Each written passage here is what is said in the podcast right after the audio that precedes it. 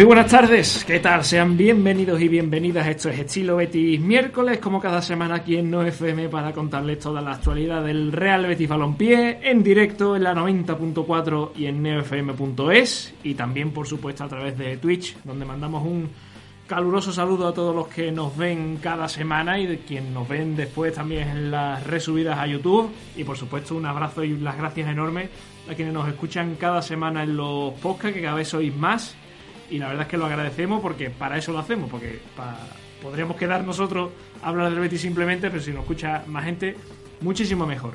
Estamos en una semana de Europa, la penúltima semana de la Europa League para el Real Betis. Mañana, a partir de las 7 menos cuarto, que va a visitar al Ludogores en Bulgaria, en un partido en el que el punto le sirve al Betis para certificar el liderato de grupo matemático, pero eh, hoy ha habido rueda de prensa de Manuel Pellegrini acompañado por Aitor, Rival y ha dicho el bueno del ingeniero que de buscar el puntito nada, que lo más fácil para perder es salir a empatar, así que mañana a salir a ganar como hacen siempre, dice, dice Pellegrini. Así que veremos a ver qué pasa en, una, en un grupo que, como sabemos, pues el Ludogores Después lo hablaremos, pero lo mismo el empate no le viene nada mal del todo. Eh, lógicamente la victoria es mucho mejor pensando en esa última jornada del equipo búlgaro ante la Roma en el Olímpico. Eh, un Betis que además esta semana viene de la derrota 1-2 frente al Atleti el pasado domingo en el Benito Villamarín, que sirve para echar un poco más de candela al fuego en esta mala racha que está ahora eh, subido el Betis de de solamente una victoria en cinco jornadas de liga, con los, dos partidos frente a la Roma de por medio, pero una victoria en cinco jornadas que le ha servido para salir de esos puestos de Champions que tenía más o menos conseguido. Y eh, el Betis, que por cierto ya está en Bulgaria, hace muy poquito ha llegado ya y mañana pues será el partido frente al Ludogores. En cuanto a las secciones, el Betis Féminas que no levanta cabeza, cayó 0-3 ante el Fútbol Club Barcelona femenino, solamente un punto en cinco jornadas, lo que ha conseguido el equipo de Francis Díaz, que este fin de semana va a visitar a la Lama, que es colista, recién ascendido, y si el Betis no gana este partido, pues veremos a ver qué pasa con, con Francis Díaz, que desde luego ha empezado muy mal. El Betis Fusal, por su parte, empató a cuatro ante Patrimonio Córdoba este pasado fin de semana, el primer empate de, la temporada después de tres victorias fuera de casa y tres derrotas en, como local. Y este viernes ante el Levante a eso de las 8 de la tarde en San Pablo. El Betis Deportivo, por su parte, empató a uno ante Juventud Terremolino, en un partido donde jugó durante mucho tiempo con uno menos. Y este domingo va a intentar ganar en un estadio bastante difícil frente a Lucas Murcia y por su parte el Betis Baloncesto que solamente ha sumado una victoria en cuatro jornadas. Y este último pasado fin de semana cayó ante el Girona de, de Margasol en San Pablo. Y este fin de semana que va a visitar a Unicaja. Ya saben que este programa pueden seguirlo y comentarlo a través de Twitter en arroba andabética, también lo pueden encontrar por supuesto en Instagram, en Facebook, en el canal de Telegram donde vamos mandando todos las actualizaciones y todas las noticias del Real Betis Balompié que vamos publicando en ondabetica.es y por supuesto en el correo también ondabetica.gmail.com donde se pueden poner en contacto con nosotros para todo lo que quieran, todas las quejas, todas las consultas, todas las dudas. Y si quieren una cena privada con Pedro González también a través de ahí y que este programa es patrocinado como cada miércoles por los amigos de Bufetes Sivianes. Si tienes problemas jurídicos que no te dejan disfrutar de tu equipo, no lo dudes porque en Bufetes Sivianes defienden tus derechos con compromiso, con experiencia y sobre todo con resultados. ¿Dónde puedes encontrarlos? En Triana, en la calle Luz Arriero número 5 y en Camas, en la calle Santa María de Gracia número 38. Y pueden contactar con ellos en el teléfono 954 332 775 o en su página web bufetesivianes.es. Dicho esto, pasamos con las presentaciones. Pablo Montaño, ¿qué tal? Muy buenas, ¿cómo estamos? Muy buenas, Ale. Eh, yo que te quería preguntar si para esa cena privada con Pedro González yo también puedo mandar un mensaje o puedo hacerlo directamente aquí. Bueno, a ver, tú tienes más cercanías y tú ya te lo quieres cambiar por tu parte. Si no, mandaré un mensaje a Onda Bética y a ver si que me responden desde, el, Departamento de Comunicación de Onda Bética. Exacto. Tenemos un departamento exclusivo para cosas de Pedro que no es poco. Y eh, está, por supuesto, hoy aquí el susodicho, eh, el hombre de moda que vuelve al programa que va a pretender poner los pies en el suelo Pedro González. ¿Cómo estamos? ¿Qué tal? Muy buenas tardes. Pues como siempre, aunque esté en otros lugares, encantadísimo, por supuesto, de estar aquí con vosotros para, para hablar sobre el Betis y con muchas ganas porque se han encadenado varios programas sin poder venir entre una cosa y la otra. Así que, como digo, con, con muchas ganas de afrontar el, el programa de hoy que viene cargadito de cosas. Hombre, y nosotros encantadísimos también de que tú estés dando saltos ya de gigante por ahí, pero, hombre, tú sabes que... Las raíces están ahí. No, que, que tú eres un jovencito confuso. Por, por mucho que tú vayas por ahí por, la, por las nubes, aquí te ponemos los pies en la tierra. Eso bueno, eso te bueno. recordamos Golpes que, de realidad siempre son Te buenos. recordamos que hay muchas cosas de las que no sabes, que hay muchos jugadores de los que no has escuchado. Por supuesto. que, que tu juventud te hace ver el futuro con optimismo. Pero, Pero hay que estar aquí. claro, hay que estar aquí. por Aquí, supuesto. aquí te lo recordamos.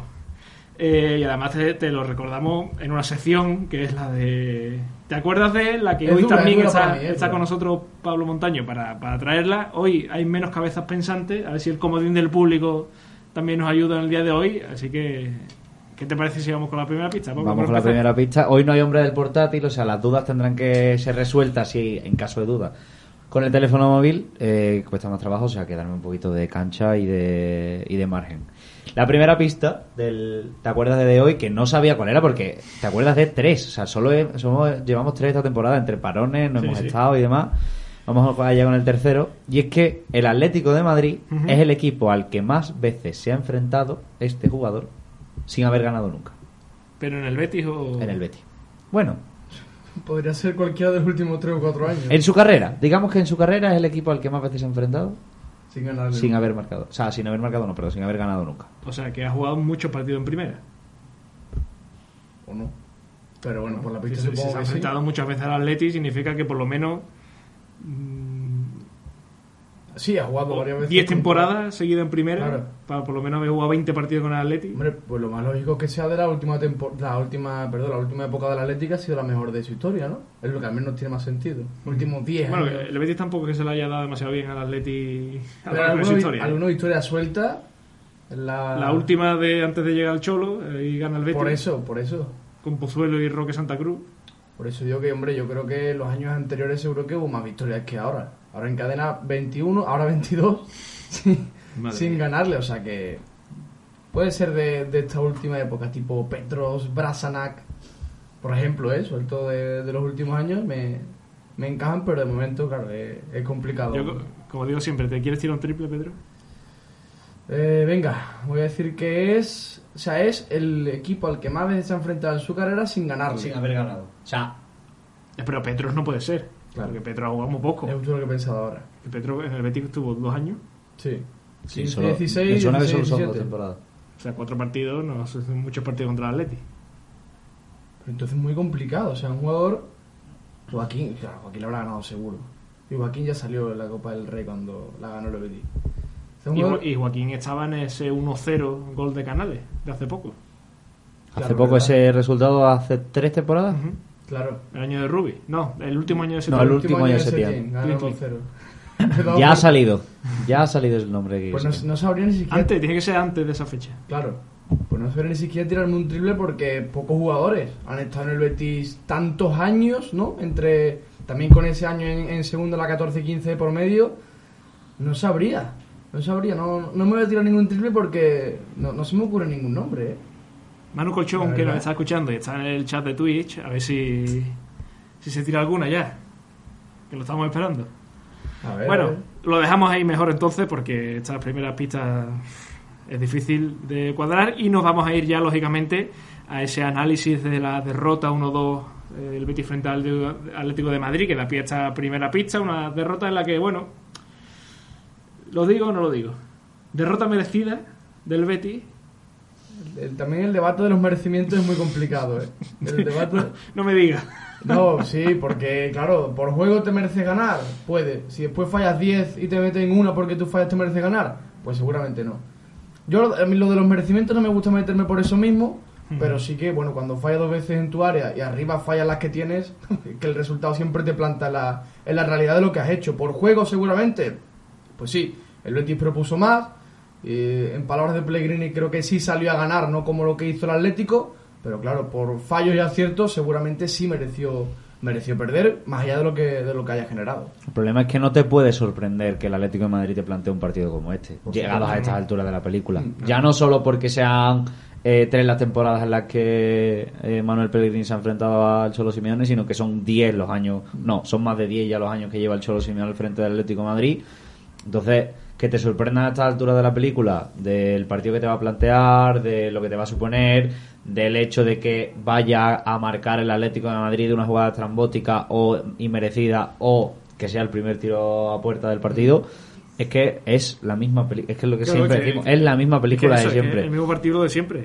O sea, escuchabas a muchos socios y abonados a salir de estadio es que diciendo como que me entran ganas de vender el abono cada vez que un- hay un partido en el Villamarín contra el Atlético de Madrid Ya porque sabes siempre sabes cómo va a acabar. O sea, la única mm, como dosis o, o leve confianza que hubo de que algo cambiase, y por ahí tiré yo a la contracrónica de, de este fin de semana, fue el gol de Luis Enrique, que Sí. no, fue más allá, fue más que un gol, fue como decir, te pones por delante contra el Atlético de Madrid, algo que, que, que es in- inesperado y, y cuanto Sí, sí, es menos como- improbable. Es como si una serie que está, que está siendo muy, o sea, muy Muy plana, hay un cambio de guion de repente. Exactamente. ¿esto qué es? Pues eso fue lo del el gol de Luis Enrique, fue como empezar a pensar que algo podía cambiar, que, que por fin le habíamos conseguido coger eh, la vez al Atlético de Madrid y que por fin íbamos a poder darle la vuelta a la tortilla. Algo pero- parecido, pero para nada. aunque seguramente en aquel momento fue en menor medida, a lo del Villarreal, que parecía un guion Sí. de partido en el que al final Betis iba a caer.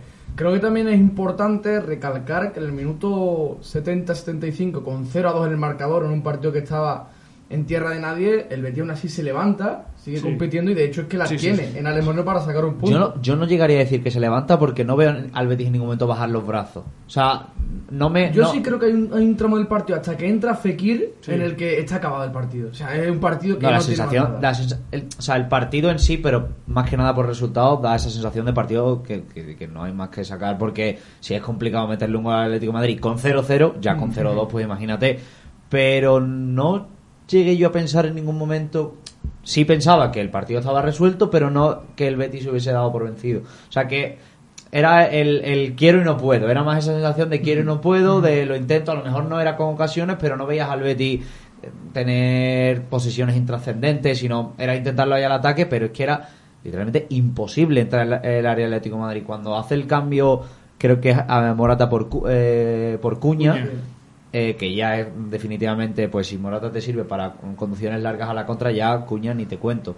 Eh, cuando hace ese cambio, o sea, Cuña, la gran mayoría de jugadas está en la media luna del área propia. O sea, son literalmente 11 futbolistas contando al portero metidos ya no en campo, en campo propio, sino en área propia. O sea, era el encierro total, un completo y absoluto que si con un poquito más abierto el Atlético de Madrid, con Morata eh, más cerca del área de, de Ruiz Silva, si con eso, con- que habían de vez en cuando desplegaban, se desplegaban más o menos en ataque, ya era difícil entrar ahí porque tienen una defensa Un bloque muy compacto. un bloque súper compacto, como, como dice, con Reinildo, que me parece una locura el, el defensa que se han encontrado ahí, que incluso teniendo un fallo, encima tiene suerte después, que acaba siendo fuera de juego el primer fallo que tiene Reinildo. Bueno, y el segundo después con, con lo de Alex Moreno. ¿El de Moreno cuál? El centro de Alex Moreno no es Rinaldo el que falla. El centro. Pero Reinildo va por la izquierda. Dice No, la Re- marca. Reinildo es el que cae sobre el balón y en la falta de Reinildo es el del penalti. Ese. Ah, claro, el que falla es Molina. Exactamente. En el centro, vale. Que Vale, Nahuel Molina hizo un partido temible y terrible. Temible. Temible, temible para su propio equipo, tío. Pues eso es lo que decía. Si compli- era complicado con, con el 0-0 y con el Atlético de Madrid un poco abierto, eh, con, con 0-2 era prácticamente Y imposible. aún así la acabó teniendo y a mí al menos me deja la sensación de que es imposible ganar al Betis sin sudar sangre. Ya. O sea, sin sufrir es imposible ganar al Betis. El Celta sufrió muchísimo, incluso en los últimos minutos en el Bernabéu, incluso hubo ese posible penalti, pero hubo acercamiento del Betis al área y por supuesto el otro día frente al Atlético, esa jugada en el último minuto ya casi casi agónica que hubiera pues bueno, supuesto un punto para mí yo creo que es justo solo por el hecho de haber generado esa ocasión en ese momento y tal y como estaba tal y como estaba el partido hace apenas 10 minutos antes. Espera, eh, voy a hacer una cosa que siempre me da mm, mucho vértigo. Hola, muy buenas noches. Hola, muy buenas noches. ¡Hombre! Yo lo estaba, lo estaba viendo venir. Don Manuel Colchón, ¿qué tal? ¿Cómo está usted? Muy buenas tardes, pues muy bien, de momento eh, escuchándos y viendo, bueno, ya solo escuchando, y contento de Hombre. poder hablar con vosotros después de varios, varias semanas. Esto, vamos a dejar de hablar de- de- del partido para preguntarte cómo estás y cómo te va la vida. No, hombre, de momento bien, yo he llamado para, primero, eh, estaba un ratito hablando con ustedes, que ya lo echaba de menos, y, y segundo, porque también quería eh, hablar del partidazo que se marcó el otro día, eh, el bueno de Nabil Fekir, que seguro que tenéis muchas ganas vosotros de Y hablar. yo, y yo pensando, Manu, que tú llamabas para tirarte un No, triple por la no primera pista. Imaginas, y cuelga. Es que no me estás dejando terminar, claro. que llama para muchas cosas. Claro, es que yo cuando uno falta tanto tiempo, pues tiene que hacer muchas cosas, tiene muchas cosas pendientes. Y lo Claro. primero es cerrarle la boquita a Pablo con la cremallera ya. Hoy es mi día. Venga. Hoy, hoy además es- yo creo que es fácil, así que Uf. Bueno, ya por lo pronto tú has empezado diciéndome que es un jugador que ha perdido siempre con el Atlético de Madrid. Exactamente. Y el No, Atlético de Madrid ganado, es un equipo que, que ha nunca jugado le ha, no, que ha perdido siempre, no, que nunca le ha ganado. Que no es lo mismo. Bueno, casi lo mismo. Bueno, casi lo mismo. Habrá empatado dos veces, tampoco, tampoco mucho más. Viendo el nivelito del futbolista, para mí que mucho tampoco empata. Pero claro, pero lo que estamos diciendo antes, es que ha tenido que estar muchos años en el Betis porque juegue en muchos partidos. Claro. Porque- O haber coincidido solo en primera. Claro, pero, pero por muy malo que sea, Son muchos años en primera. claro, tiene que por lo menos haber jugado, no sé, 10 partidos contra el Atleti, eso son 5 años. Claro, pues o, o desde, el, desde el último ascenso o doble etapa. Por ejemplo, Joaquín, que no lo creo. No, porque Joaquín sí le ha ganado. Desde el último ascenso, Sí, ya. sí puede ser. último ascenso hasta que llega Setién o algo de eso. Claro. Yo, yo pensaba Bueno. en esa época. ¿Algún triple, Manuel? Algún triple. Pues me voy a quedar Verás. con... Eh, en verdad no lo sé, así que... Venga, ya, deja de hacerte Pues mira, interesante. pues, pues si quieres te pregunto por el partido contra el Atleti. Yo, tú sabes ya mi titular, ya sabes cuál ha sido, y es derrota merecida del Betis porque en el momento en el que concedes dos errores atrás en defensa contra un equipo que te penaliza de esa manera y sobre todo en un partido en el que es que es- es- era el partido para darse pasito al frente que otra vez se te escapa y se convierte en la enésima derrota contra el Atlético de Madrid y ya no solamente derrota contra el Atlético de Madrid, sino en la enésima oportunidad perdida de decir el Betis que quiere pelear la Champions está aquí. Y entonces cuando tú concedes esos dos errores en defensa, que son el gol inexplicable de, de córner directo de, de Griezmann y después esa jugada que sí que es un jugador de Atleti, pero nadie mete la pierna, nadie hace a ir por, por robar la pelota y se acaba plantando Griezmann solo delante del portero, cuando tú concedes esos dos errores, que son dos goles, y acabas perdiendo el partido por eso, pues para mí es derrota merecida. Hombre, es que mm, yo no lo veo así porque en muchos otros partidos, por ejemplo, que ha perdido el Betis, mm, se ha justificado que debería haber ganado, que se ha merecido ganar, porque ha llegado muchas veces más, porque ha tenido el control de la pelota. Se han utilizado baremos que en este caso no se, no se están utilizando. En este caso se ha ido a lo simple. Eh, se ha mar- el otro ha marcado más, se merece ganar. El otro ha defendido mejor, se merece ganar. Y yo, mi opinión es que mm, en este caso no es así. El Betis eh, no sufrió en defensa en todo el partido, más allá de, bueno, es que tampoco es que fueran jugadas, jugadas en las que sufriese. Fueron Bueno, dos son, errores son dos jugadas que... Pero con cero goles, claro, pues, ¿eh? Tiene un larguero, pues tiene eh, una falta eh, que Oblak convierte en un juego de niño, pero que no era una falta poco peligrosa precisamente. Y luego tiene el gol anulado de Enrique. Para mí, más ocasiones que Atlético de Madrid, que también es cierto que no sufrió en defensa contra el Betis, No pero nada. que sufrió más que el propio Betis. Para no, mí. no- no sufrió nada. Pero, es que- pero Manu, no, el Atlético no concede dos goles. No me caro, por, por eso te estoy diciendo, pero para mí el merecimiento eh, va en un análisis mucho más extenso que simplemente el te has equivocado dos veces. Pero te has equivocado de, de forma grosera, que es el problema. No, si yo no te digo que no. Pero por eso mismo, si, si son dos goles los que Griezmann coge el balón al centro del campo, regatea tres y la pone en la escuadra, creo que no hay debate, porque está directamente Claro. el rival es mejor que tú. Pero si tú fallas dos veces de forma grosera, la primera eh, para mí es un error muy grave de la defensa del Betis, y la segunda también entre Víctor y Ruiz Silva no se aclaran muy bien, acaban fallando los dos. Y esos dos errores te cuestan el partido. Y esos dos errores te cuestan el partido, pues claro, es que eh, o sea, pierdes contra un gran rival, sí, pero por fallos tuyos, en mi opinión, no por mérito del rival, porque el balón de Griezmann lo puede poner Sí, cualquier futbolista de primera división sí. y el segundo también es un gol normal, o sea, no, no hay calidad individual del O sea, la, jugada, la jugada sí es, la, La la jugada sí, la la jugada del segundo gol sí es muy buena. Pero muy la, fácil. no, Pero pero la la definición, definición- la definición es terrible. Claro. Bueno, pero así, la muy jugada fácil, del o segundo sea, gol es que hay que verla un poco con una perspectiva bastante amplia. El Ángel Correa, que creo que es el que recibe entre líneas, una vez más eh, No sé, vemos un jugador Ocuña. en contra del Real Betis Balompié que recibe eh, prácticamente solo con 10 metros para correr para adelante. Luego se produce un despeje de Víctor Ruiz que mm, es bastante malo y ya luego lo que sí está bien es el pase a la espalda y ya está, porque luego la definición de Griezmann es con la pierna derecha, bastante flojita y Ruiz Silva pues hace lo que hace. Pues por eso mismo, falla el Betis. claro, que, que yo Sí, creo que es el te punto de la crítica de Ale. análisis falta la contundencia ahí de, de "Uh, meter la pierna, de, de defender. Claro, si tú haces un análisis general, tú dices, si tú fallas dos veces y el otro no falla, mm, ya está, se acabó. Pero, pero es que eso es el fútbol, en realidad. Claro. Eso es el fútbol. Hombre, depende. No, el ese fútbol es sentido- tú metes dos goles y otro mete uno, el que se lleva los puntos, el que mete dos Eh, goles. el- Eso es el fútbol. La cuestión, punto. Manu, es que en las Sí, áreas claro, que la diferencia... puntos, sí. La, la cuestión, Manu, yo creo que es que en las áreas la diferencia fue abismal entre Betis y Atlético. De ahí la crítica. O sea, yo por eso lo entiendo, porque la, Porque fallas en la propia y en la ajena. por eso mismo, por eso mismo. Por de ahí la crítica y de ahí yo entiendo, Ale, de que la derrota es merecida, porque en la propia concede dos goles y arriba además es que fallas lo que tiene, sobre todo la de Alex Moreno. Entonces, claro, te Ya, quedas ya. con, la, con, con el sabor agridulce, porque sabes que durante muchos minutos ha jugado muy bien, y es verdad, la primera parte del equipo es muy buena, pero luego donde, donde se acaban cociendo las patatas, que es en las áreas, pues... Claro, y, pe- y lo peor, y lo peor de todo es que esta lectura, o sea, casa perfectamente con que si el si esa de Alex Moreno entra y el Betis empata, sería un resultado totalmente justo. Porque acierta arriba. Claro, el empate hubiera sido muy justo. Pero como Para no, mí la, es diferencia fue merecida. por centímetros. Centímetros en el larguero, centímetros en el fuera de juego.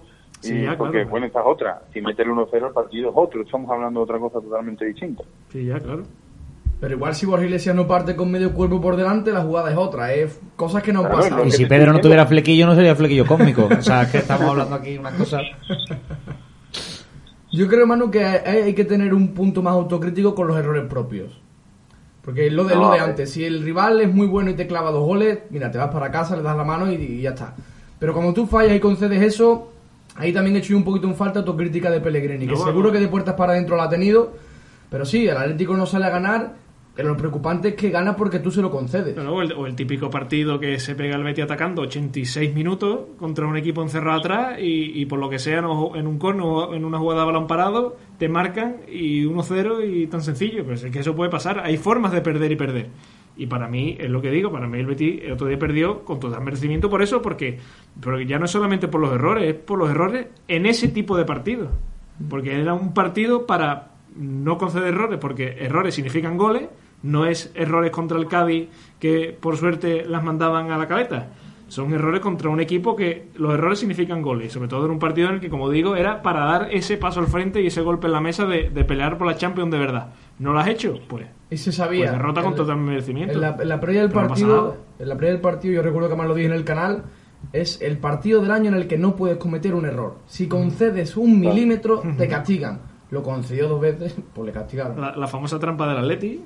Tal El cual. Atleti, o sea, te- Vive, es que lleva 10 años viviendo de las penalizaciones a los rivales. Claro, Vive claro, de y eso. es que la sensación de todo el mundo era 0-0 al descanso, aparte de este partido lo he visto yo ya, era sensación de "Uh, que bien está jugando el Betis, tal y cual, está controlando, Pero- cual". Pero como falle- y, y es para decir, no, no, no, el que lo tiene totalmente controlado son los otros, Sí. que no han sufrido absolutamente nada, que Oblak no sabemos si está jugando, o sea, lo tienen totalmente Y controlado. que están en su salsa. O sea, Claro, un, el partido como un- lo quieren. Yo que sé, poner a Petzela y a Edgar durante 65 minutos despejando balones, buf. Pero poner a Reinildo, a Savic, a Jiménez a despejar balones, ellos se sienten en su salsa. Están Totalmente. están súper cómodos. Están viviendo eh, su, su mismo partido de siempre. Si les da, otra cosa es que ya el Betis tenga acercamiento y que tenga que intervenir Oblak. Ahí hablamos de otra cosa porque está forzando al portero a intervenir. Pero cuando sea, cuando las ocasiones del Betis se queden en los centrales, en disparos bloqueados, no sé cuánto, es que ellos están en su salsa. Ujú.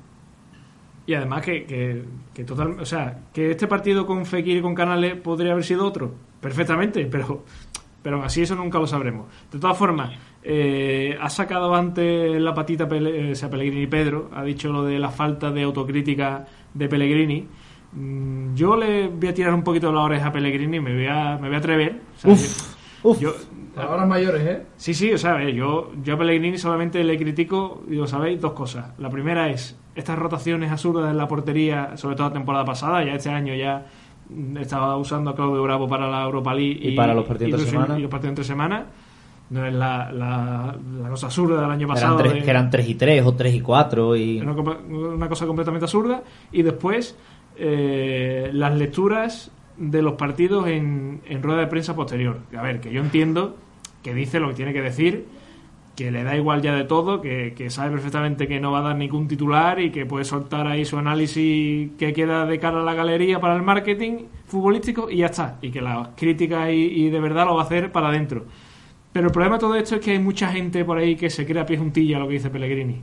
Y hay poca gente que, que se para a escucharlo y diga, Manuel Hijo, vale, pero, pero es mentira lo que me estás contando. Hombre, de un entrenador en rueda de prensa Se pueden sacar poca cosa no ser que sea Claro. Cholo o Mourinho. hay que saber también interpretarlo todo. Pero Claro, pero el hay, muchas veces que te cuenta su filosofía. El problema es que la mayoría de la gente no sabe interpretarlo todo. O sea, esto, esto es una crítica que va a Pellegrini, pero va sobre todo a la capacidad de análisis de la gente. Sale Pellegrini en rueda de prensa a decir, ganó el equipo que, que no salía a ganar. Pues oiga, Pellegrini, hijo, al fin y al cabo, aquí todo el mundo Ahí- sale a ganar de la manera que quiere o que puede. Al final lo que importa Eso- no es cómo salga, eso es si ganas o no. Eso de el tema de Pellegrini también es, es cierto, pero en cierta medida, porque eh, lo el otro día me costó razonarlo, pero lo comentaba también Fran Villegas, nuestro compañero por el, por el, por el móvil, que al final el Atlético sale a ganar como gana siempre, Claro. quiero decir. Y es tan lícito como, como cualquier otra forma. Claro, y, y por ese lado también lo que pasa es que hay que entender un poco Pellegrini. Y, lo de Pellegrini no es nuevo, lleva aquí No, no. dos años y pico y, y siempre ha sido así. Es un entrenador que en rueda de prensa no te, va, no te va a decir eh, lo que tú quieres escuchar o, o no te va a decir lo que puede que haya ocurrido, no, te va a decir lo que él cree conveniente, que es mejor que se diga y que la gente escuche y, y tal, porque luego yo estoy seguro que, como bien ha dicho Pedro antes, eh, a, a Víctor le cae un rapapolvo que no es, que no es a Víctor, bueno, y a toda la defensa en general. A Borja el equipo, que le hacen en el córner, después se lo hacen al propio Víctor, creo que es, y ya por último entre Germán y, y Ruiz Silva, que se la encuentran los pobres, pues, pero estoy seguro de que esa jugada corregida duramente. Lo que pasa es que eh, entiendo que en rueda de prensa no se quiera focalizar o señalar, por ejemplo, en este caso, el sistema defensivo. No, no, pero si es que además lo que tú has dicho, a Pellegrini ya lo conocemos y sabemos perfectamente que él en rueda de prensa no señala a nada ni a nadie. Y cada vez que le han preguntado por un nombre propio, su primera respuesta siempre es, a mí no me gusta hablar en términos individuales, pero... Te suelta dos frases, dos frases así más o menos que podría decir prácticamente todo de- el mundo y sigue ya con está. su Y ya, discurso. y ya sigue con que el equipo juega muy bien. O sea, se me parece muy bien. o hagan sea, bulto, claro. Claro, o sea, Eh, si, si- yo, dos frases, que hagan bulto y siguiente pregunta. si yo no lo critico en ese sentido, lo que me parece preocupante, digamos un poco entre comillas, es que haya gente que, que, que, digamos que coja esa declaración a pie juntilla de lo que dice Pellegrini y te la suelte como un argumento sólido. Oiga, no, o sea... Claro, pero entonces hay que tirarle de las orejas a esa gente, no a Pellegrini. ¿eh? Bueno, pero a Pellegrini también, porque a mí me parece peligroso.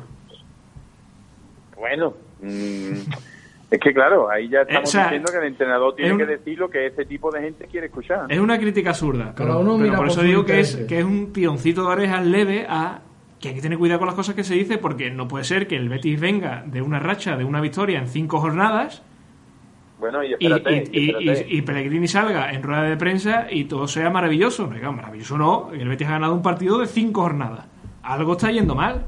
Algo No, hay que espérate. tocar, algo hay que cambiar, algo hay que, que... entiendo que ese algo a lo mejor es que no han estado ni Canales ni Fekir en este último partido, sobre todo Fekir y Juanmi y, las lesiones en defensa y tal. Vale. Pero no me puede vender en rueda de prensa Pellegrini que él sabe perfectamente que es mentira lo que dice y yo lo sé perfectamente y hay mucha gente que lo sabe. Que es mentira y que suelta su discurso y punto. Pero Hay que tener cuidado con esas cosas porque hay gente que después se las crea juntilla y te las y te la sacan como si eso fuera la- el argumento más sólido de la historia. Esa es, esa es mi única crítica. Yo a, a Pellegrini ya ves. No, y otro dato tremendo es que, por ejemplo, Pellegrini, mm, vamos, lo, lo tendría que mirar exactamente, pero creo que no le ha ganado al Atlético de Madrid. Tres siquiera. empates y seis aparte, derrotas.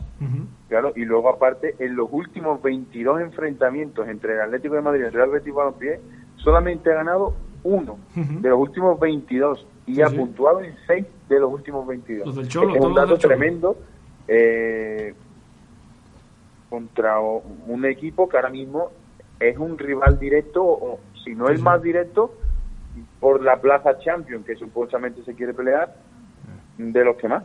Pero Yo- es que ese es el gran yo creo que debe. el más directo viene la semana que viene. El gran debe, el gran debe de la etapa Manuel Pellegrini en el Real Betis es que no sabe competir con los de arriba. O sea, porque el Betis ha estado partidos cerca de sacar puntos, ha estado, pero de ganarlos, ha ganado muy pocos partidos. Ha ganado muy pocos partidos. El del Camp Nou. Y el, el eh, porque en el Bernabéu no ha ganado, ni en casa tampoco. El Atleti tampoco. Los derbis tampoco. O sea, es que es el gran debe de, de. Ha empatado partidos, ha sacado puntos, pero a base de empate.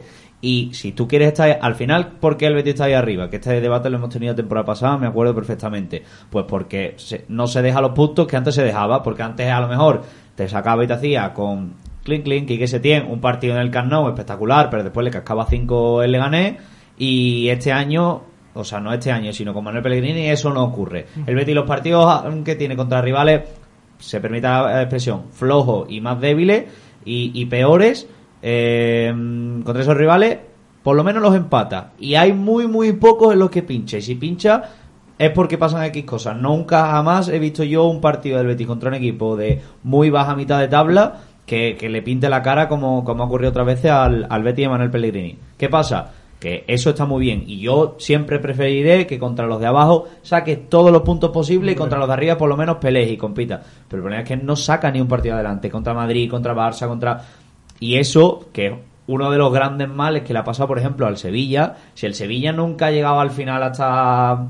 Siempre ha estado metido en la pomada de la Champions y lleva muchos años seguidos en Champions. Pero si nunca ha estado al final, dices tú, ¿cómo puede ser el Sevilla, que todos los años se mete en Champions, las Europa League, nunca pelee la Liga? Porque es que yo me acuerdo que leí un dato que contra los de arriba no rinde, que el Betis, antes de que llegase Pellegrini, el Betis había sacado más puntos contra Sí, sí. Madrid, Ah, mucho Barcelona, más, mucho bastantes más que el Sevilla, que se me, al final se metía todos los años en Champions.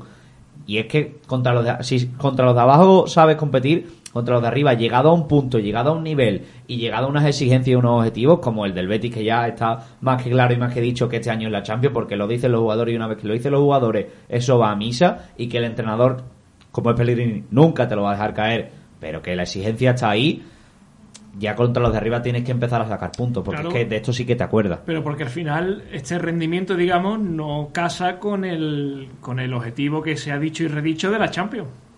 Es que el objetivo de la Champions no. Claro. Pero, pero, pero, pero será irreal y será utópico, por supuesto, porque es muy complicado. Pero es que Canal lo dice, Pellegrini lo dice. Y no habrá año sea la más que lo dicen. y no habrá un año más que este No, para ir por la Champions cuando el Sevilla está como está, cuando la- el Villarreal tiene ahora mismo un terremoto en el banquillo, Sí, cuando la Real Sociedad es el equipo ¿eh? irregular de resultados que es de siempre. Bueno, ya no, ¿eh?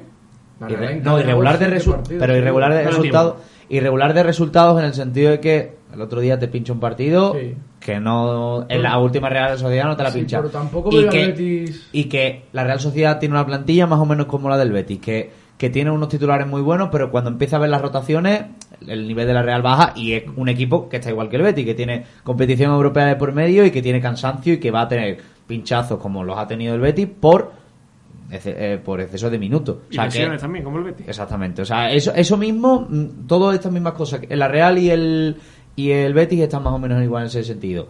Y tienes que aprovechar que el Villarreal tiene mejor plantilla, tiene mejor equipo y debería estar más arriba que, que tanto Real Sociedad como Real Betis, pero que ahora mismo tiene una gran incógnita en el banquillo. Que sí, que ahora está aquí que se tiene y que tiene que empezar todo de nuevo, pero que se te vaya un entrenador con el que has ganado una Europa League, con el que has llegado a una semifinal de Champions, eso es un terremoto, ¿eh? Y más puntos. cuando sabe que pesos pesados del vestuario habían pedido otro entrenador, porque eso ha salido, que me- se sabe más o menos quién será, que serán Dani Parejo, eh, Tri- no sé si Trigueros, pero Albiol me imagino, esa gente había pedido a Marcelino, Marcelino está esperando a la selección, y que haya ya esos movimientos, el vestuario, hay que ver cómo encaja, que Emery, Setién no son iguales, eso tienes que aprovecharlo tú como rival, tienes que ver que en un rival directo, con comillas eso de directo, ahí tienen una debilidad y hay que aprovecharla. Y más a estas alturas. Sí, por eso digo, o sea, al final, si, si el Betis quiere entrar en Europa, que es lo que viene haciendo estos años, tiene que ganar los equipos de abajo.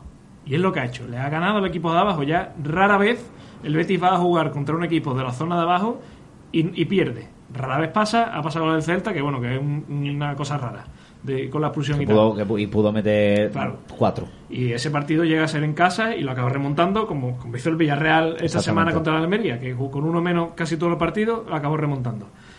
¿Qué pasa? Que si tu objetivo es la Champions y tu discurso es vamos a pelear la Champions, contra los equipos de arriba es donde tienes que demostrar por lo menos que eres capaz de ya Mínimo no, empatar. No solamente de competir, pero por lo menos empatar. Pero al Villarreal No. le gana, ¿eh? Y eh, Sí. pierde contra el Atlético. Sí, sí, sí, pero, pero yo al contra Villarreal Real Madrid también. Pero yo al Villarreal no lo meto en los equipos de Champions, lo meto en, en, en equipos de, de- O sea, en competidor tuyo, igual que la Real Sociedad. Los que vienen del año pasado de la Champions. Claro, yo meto a Barça, Madrid, Sevilla y Atlético y de Atlético de, Sevilla Madrid. va aparte porque al ser derby. Da igual. Esos, mí esos aparte. cuatro, al final- esos cuatro, por- esos cuatro no tiene, no tiene que ser sinónimo de derrota. Si pero tú yo quieres no que la Champions. sea. Yo creo que Que compite, no. pero después por Sinónimo. cosas. Sinónimo de derrota. perdiendo. Sinónimo de es derrota. decir, ahora- da igual No la creo que el que equipo la afronte así. No, eh, No, no, no, pero una hombre, cosa, una bueno. cosa es que el equipo afronta tampoco así. son así. Pero acaba perdiendo o no. Viene el Barça, el viene, el es normal. viene el Barça al Villamarín y el, y el Barça acaba ganando. ¿Sí o no? ¿O no? Pues yo creo Hay, que sí. hay que jugarlo. Pero la, no, la, que la sí, pregunta, pero la, no jugarlo. pero- la pregunta es, el Madrid, viene al- el Madrid viene aquí al Villamarín y el Betis saca una victoria. ¿A ti te parece que es un más 3 de, buah, el Betis le ha ganado al Madrid? De como un sorpresón en el sentido de Sí, porque le viene tres puntos con lo que no años. contaba. Pues claro, es que entonces ahí, ahí está la cosa. Si Pero eran tres es puntos que- con lo que tú no bueno, contabas, pero- Es que el Atleti venía al estadio donde todavía nadie ha sacado ni siquiera un punto esta temporada. Y se lleva los tres de la manera que se los lleva. Pero también creo que el, el, el Betis compite y luego si es que puede que puntuar. tú en el puedes perder partido. Que Claro que puedes perder partido con el Atlético de Madrid. Es obvio que puedes perder partido A contra el Atlético Madrid. que a Pero no siempre. A mí, me, pre- a mí me preocupa si. Pero es que es una mala, victoria si contra los de arriba. Una. Una victoria contra los de arriba. Pero Ese es el problema. Pero no se lleva un repaso cada vez que juega contra uno de los de arriba. Pero de qué da, Pero da pero igual. da igual perder Da 0-1 igual. que 0-4. no es lo mismo. Ahí No es lo mismo, no, no es lo mismo. Pero Pero al final que los es lo puntos mismo son porque, criticamos que cuando juega contra un equipo si tú- superior. Dale, dale, Manu. No, es que, que yo creo que no es lo mismo porque si No, claro tú que no es lo mismo. compites y estás a puntito de sacar puntos o a puntito de ganar con equipos que te triplican y te cuadruplican el presupuesto, pues si pierdes yo creo que es lo más normal del mundo. Lo que no es normal es que contra los cuatro equipos de arriba te lleves un 4-0 un 0-4 cada vez que juegas. Pero entonces Que no digas que tu objetivo es la Champions. ¿Qué? Que entonces no puedes decir que tu objetivo es la Champions. Sí, puedes meterte en No, Champions esto no- perdiendo con no los de arriba. ¿eh? Calcula, calcula. eh, sí. 16 por 3 juntos. A ver cuántos puntos No tienes. son tantos puntos contra los tres de arriba. Son puntos. No, no, cuatro. Yo meto el Sevilla también. Yo meto los derbis también, por supuesto. Ya no solamente por ser derby, si- sino porque es un equipo de Es arriba. verdad que el Derby va aparte, pero el Sevilla es el que se está metiendo en la Champions estos últimos Pero años. que lo puedes meter también en esta ecuación. Equipo que viene al Villamarín y gana. O sea, Pero es es, es otro equipo de arriba que viene siempre y es sinónimo de, que- de derrota. Y ese es el problema. ha demostrado que le cuesta mucho saber jugar los derbis. Es un tipo de partido aparte. Para mí tiene No, más parte. porque No no, por el el nivel del rival, sino por ser un derbi. aparte, eso sí, está clarísimo que está aparte. tiene un componente de aparte. aparte, pero yo lo meto De igualmente. hecho, si el Sevilla el año pasado hubiera quedado el decimoquinto, también este año diríamos que el derby pinta mal. Bueno, por pero- cómo juegan los dos equipos, no porque el De- Sevilla sea un equipo de- champion. voy a después Por voy a preguntar aparte. por el derby, pero, pero yo, lo, yo lo que me refiero es que tú puedes perder lógicamente contra el Barça perfectamente, que de 10 partidos es que vas a perder 8. Pues o sea, eso eso está mismo. clarísimo. Contra el Real Madrid igual, contra el Atleti igual y el Sevilla igual. Por eso digo que yo lo meto. Pero lo que no puede ser es un algo normal.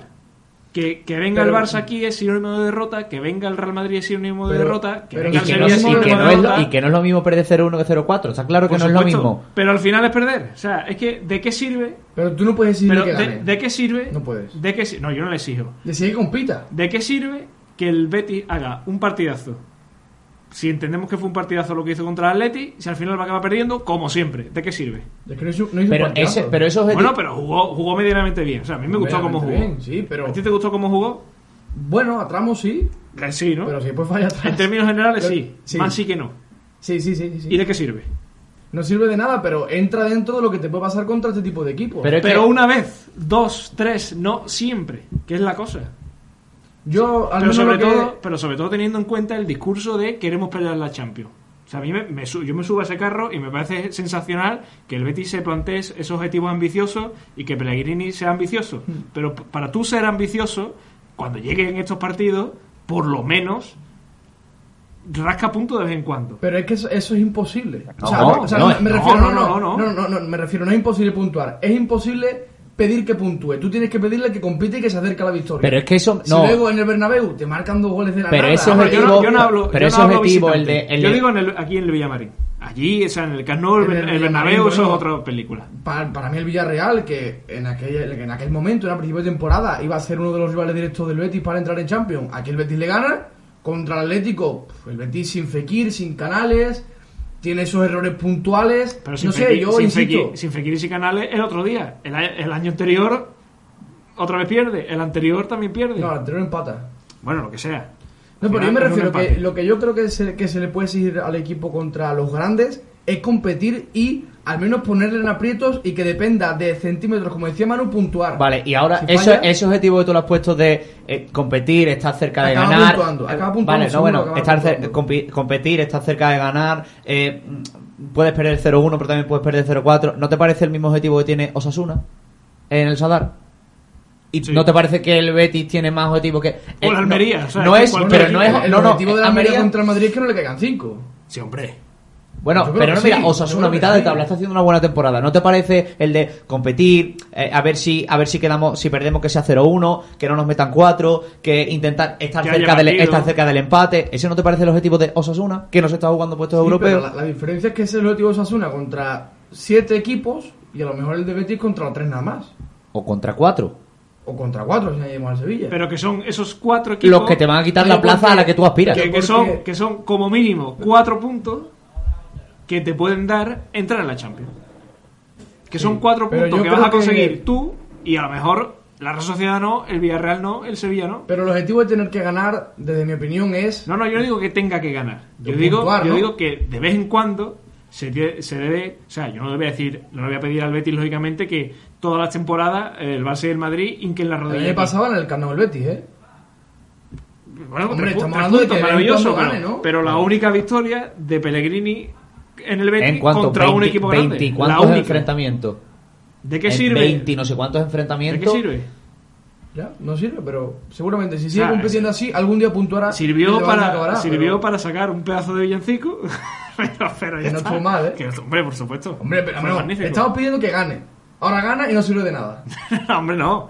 No, hombre, no, por No, supuesto no que sirve. no es que no a sirve. eso- a eso es lo que pero yo me que, refiero. Pero que no. Pero lo que no me lo importante mí- es que eso, la, el objetivo, que, que no tiene que ser un objetivo de ya, pero que ya van tres años, que eso que es extraordinario se convierta no en costumbre, no en costumbre, sino no, no decir aquí, no es que cuando ganamos en el por- porque la, la época se Ya, tiene como claro. es que cuando ganamos en el Camp Nou pero ya llega un momento que ganó en el Bernabéu ganó el Camp Nou ganó un derby que no era esa cosa de hemos sacado tres puntos como si fuese es que el ganamos en el Camp Nou te lo dice a lo mejor el Valladolid porque consigue una victoria histórica que no la ha ganado en 35 años Como el Betis. que- No, pero en el Betis no se recuerda la victoria del año pasado cuando el villancico como una heroicidad ni nada por el estilo, ¿eh? Sí, Bueno, pero pero- cuando no, eh, te pones a hablar de esos partidos, cosas. cuando te pones a hablar de esos partidos, es que cuando ganamos en el Camp Nou, o sea, al final Hombre, estamos hablando de tres equipos, pues el año pasado le gano. yo lo que equipos. yo lo que estoy pidiendo, no, que parece que muchas veces de lo que estoy es como exigiendo que el Betis tiene que ganar aquí a Madrid, Barcelona, no, no. Yo lo que estoy diciendo es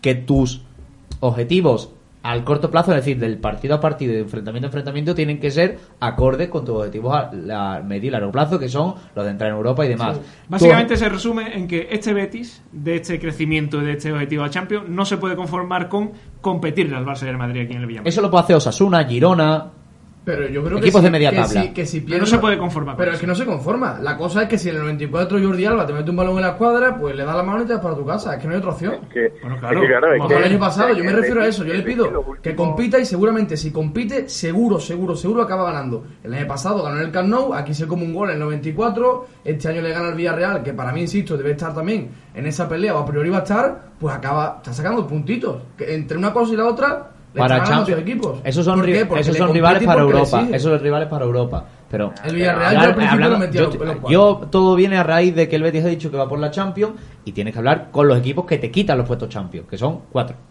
Cuatro más por delante. El Villarreal, No, Villarreal queda la temporada pasada por detrás del Betis, ¿eh? que eso hay que tenerlo en cuenta. O sea, que el que tiene que sacarle los puntos al Betis El es el Villarreal. Sí, sí. O sea, que, no- que no, tampoco nos confundamos. Vamos, vamos, vamos a ser realistas. El que le quita el puesto campeón al Betis es un equipo, no cuatro. Vamos a ser realistas. No, no, no, claro, pero digo que hay cuatro, hay cuatro puestos de Champions, Sí, no hay uno. sí, eh, y en los últimos 25 años o 20 años, ¿cuánto han cambiado los tres primeros? Nada, nada, no, pero, pero lo que te ser realistas que el Betis en los últimos 11 partidos con el Madrid que estoy viendo ha, ha puntuado en 6 y ha ganado 3. Y el, el- de vez en cuando hace algo, ¿no? Con el Barcelona. eh, viene de no puntuar en tantos partidos, pero viene de ganar hace poco en el Camp Nou y aparte las derrotas son por la mínima. eh, con el tema de Jordi Alba, con la de, el gol de eh, Trincao. Pero tú te conformas con eso. Moreno. es que tienen futbolistas de una calidad superior. Pero tú te El tema conformas con eso, Manu? está con el Atlético de Madrid. ¿Tú te conformas es con eso? Es normal. Pero tú te conformas con eso. ¿Con qué? Con que, con decir, bueno, el Betis es que al final acaba perdiendo en el minuto Madrid. 93. Pero vamos a ver, es que, que con el partido que se hace el Betis en el 2 a, en el, en el 2 a 3, en este que, de- que acabo de sacar yo de trincado, si el tío te mete ese golazo, ¿qué hace? Y Messi te marca el Es segundo. que vale, vamos a ver, es que vale fue el 40 año de la pandemia. de euros, tío. Sí, hombre, si no puedes hacer nada, o sea, solo que no coger es a que Víctor Ruiz de la pechera y decirle, escúchame, pero ya está, o sea, no, no, no puedes hacer nada. Pero que no nos podemos conformar con eso. Es lo que yo No, digo. evidentemente, pero es que el Betis ya te ha dicho, Pellegrini te dice rueda de prensa, tras rueda de prensa, que no te conformas, que sale a ganar con todo el mundo. Otra cosa es que puede. Y es verdad. es Pues que- claro, pues pero- yo, pues yo le exijo, eso sí que yo le exijo que de vez en cuando pueda.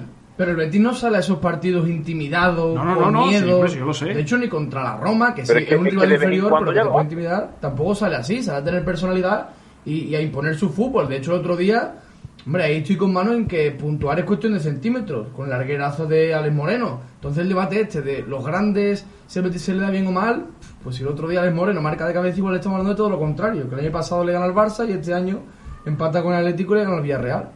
Otra cosa es que hablemos de que el Betis no se le puede escapar ni un punto con la Real Sociedad en su campo, ni con el Sevilla, ni con el Villarreal. Eso ya es otro tema, porque están en tu liga. Sí, también, también, pero, pero yo no estoy de acuerdo con vosotros. Yo, o sea, yo defiendo y es lo que también ha hecho Pablo ¿Y que, que no que no se puede que no se puede convertir que Barça, Madrid, Atleti y Sevilla vengan al Villamarín y sea siempre derrota. Y, Que- de vez en cuando no me un empate. Que el, Be- no que el Betis de. Pepe Mel, que el Betis de Pepe Mel sean dar por hecho que vas a perder todos esos partidos y que a lo mejor puedes sacar un más tres, pues vale, te lo compro. El Betis el, de Pepe el Mel. Betis de Mel le ha ganado más veces a Barça y Madrid en el Villamarín que, que Pellegrini. Pero la cosa también está en que si a ti te ganan en el 93 o en el 94, es que aparte de que has hecho muchas cosas bien, tú, Bueno, te, vas, tú te- vas con el pensamiento de Que no te va a pasar siempre. Pero, o sea, de que el año que viene igual... Pero, pero no lo que venimos diciendo, que eso te pase una vez. Que, te, que, te- que pierdas con el Barça en el minuto 93 porque Jordi Alba se inventa un disparo porque trincado y, y te quedas con la cara de tonto. Vale, que pase una vez, pero la siguiente no puede pasar lo mismo. Que por lo menos esa siguiente rasque un empate. Y ahora la siguiente, pues a lo mejor te vuelve a pasar eso de la última vez. Vale, pero la siguiente, pues a lo mejor ganas. Pero que no sea que tú miras las estadísticas atrás y sea que el Betis no le gana al Barça en el, en el Villamarín desde el año Catapum, que no le gana al Madrid desde el año Catapum y que no le gana al Atleti desde el año no sé cuánto y no le gana al Sevilla desde el año no sé Y cuánto. bueno, pero como hemos competido, pues... Pero a mí no me sirve el Claro, compromiso, por eso no, pero que la excusa es después, ah, pero como hemos competido, pues no pasa nada.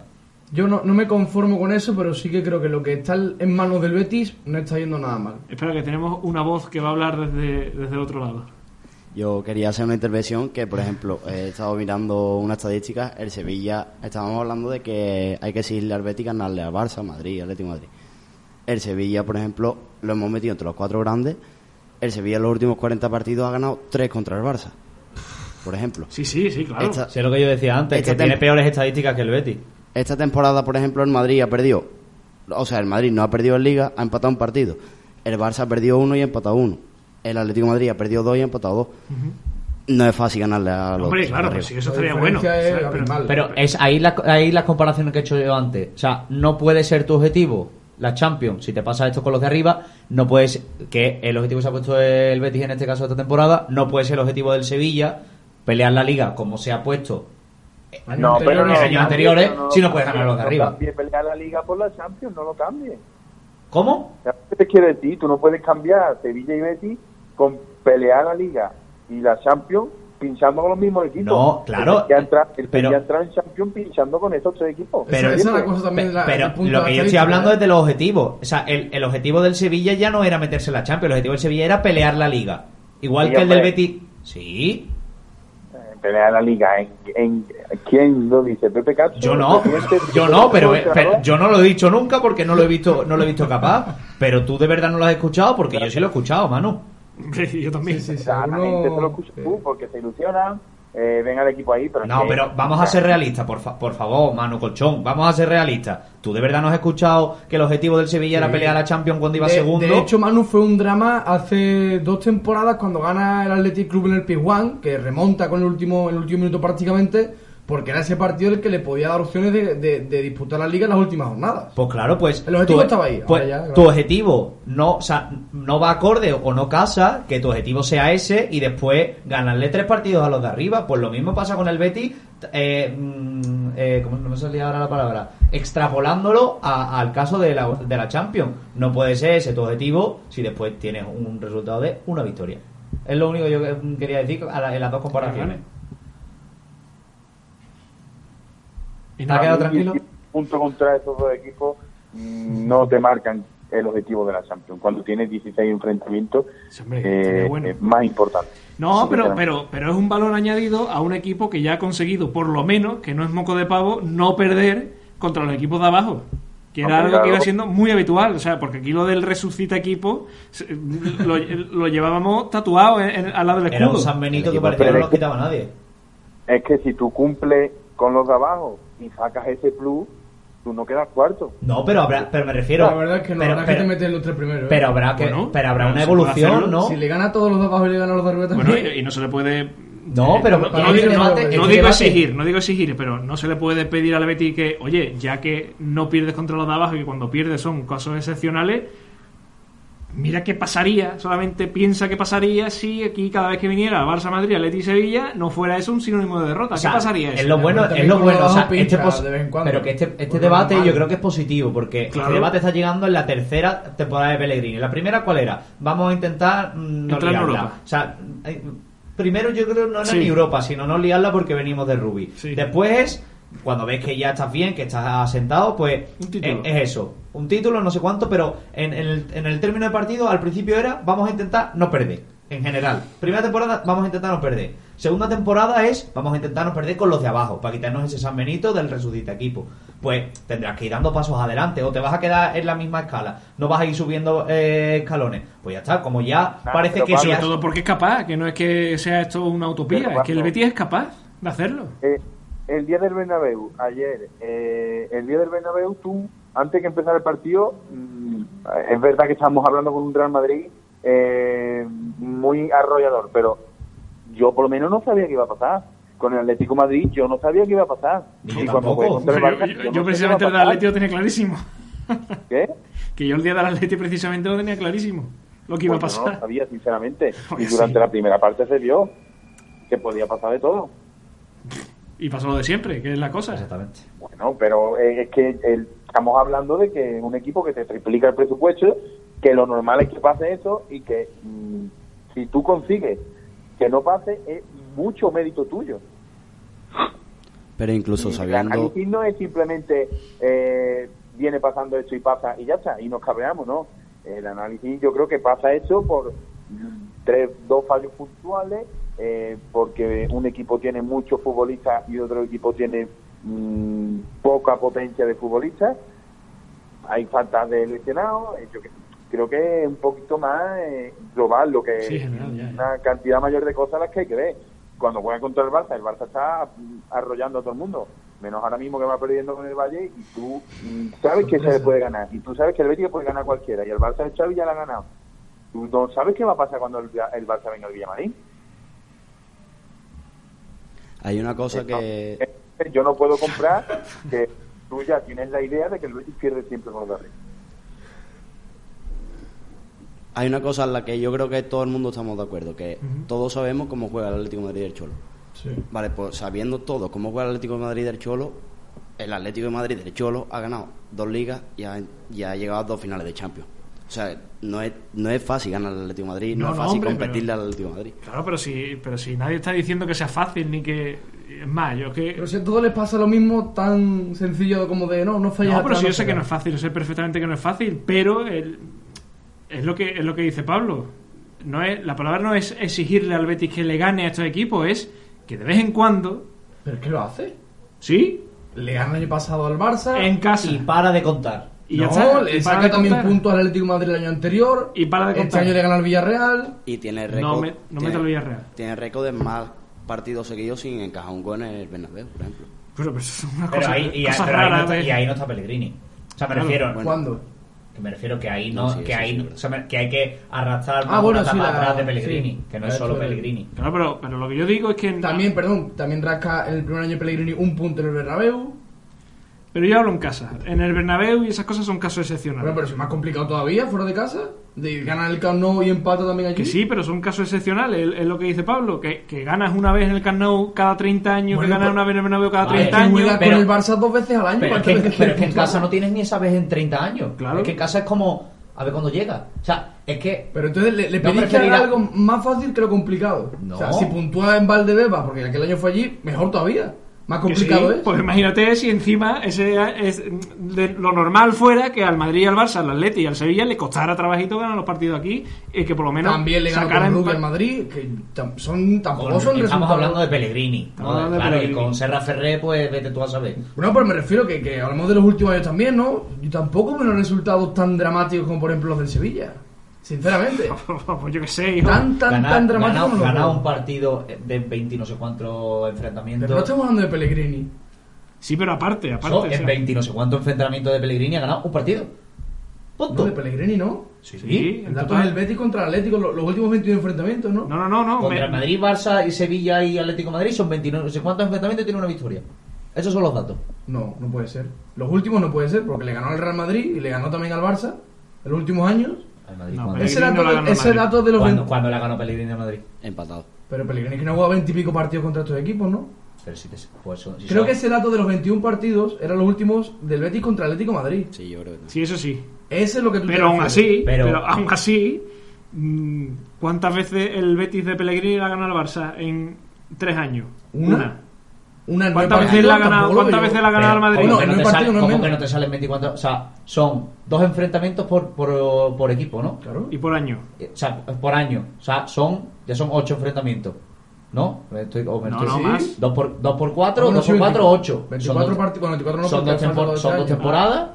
16 partidos. Pero no, el dato no es ese. Pero el dato no es ese. Bueno, pero aún así, No, me refiero al de los partidos de los 21, esto que era contra el Atlético. Sí, no- Pero son que- 22, que va pero son cerca ya 10 y de 20, tantos. es que ya cerca de 20 enfrentamientos. No sé. bueno, el caso. Vaya debate se ha generado de la nada. No, ¿eh? sí, sí, no, no, No no, con aquí ello, ¿eh? 45 minutos hablando de esto. en fin, eh, Manu, quédate que, que quiero que me cantes el himno de la Europa League y aparte quiero que escuches la segunda pista de, de Pablo Montaño. ¿Qué va primero? La pista de Pablo La Montaño. pista. va primero. Siempre, siempre la primera. Pues la segunda pista es que este jugador, este futbolista, ha jugado contra la Real Sociedad, próximo rival. Y sin ganar también. Pero también lo ha hecho sin la camiseta del Real Betis. Se la quitó ese día. Ese tío está loco de los huevos. tío. O sea, espera, que, que jugó contra la Real, Futbolista de primera división, es lo único que yo sé ahora mismo. pero que ha dicho que, ta- que también jugó contra la Real. Sí. Que también ha jugado contra la Real Sociedad sin ser jugador del Real Del Betis. Betis, o sea, en otro equipo. Y siendo jugador del Betis, jugó contra la Real. Sí. Sí, ha hecho también, claro. Un partido. Ah, que también, que ha jugado los dos. ¿Un partido qué? Un partido, se ha enfrentado a la Real Sociedad, era un partido. Pero el- también sin ha el jugado O sea, un partido solamente sin, sin estar en el Betis. con el Betis. A uno solo con el Betis. Y ha sido el que más veces ha perdido contra, la, Raso- contra el Atlético de Madrid. ¿Cómo va a ser eso?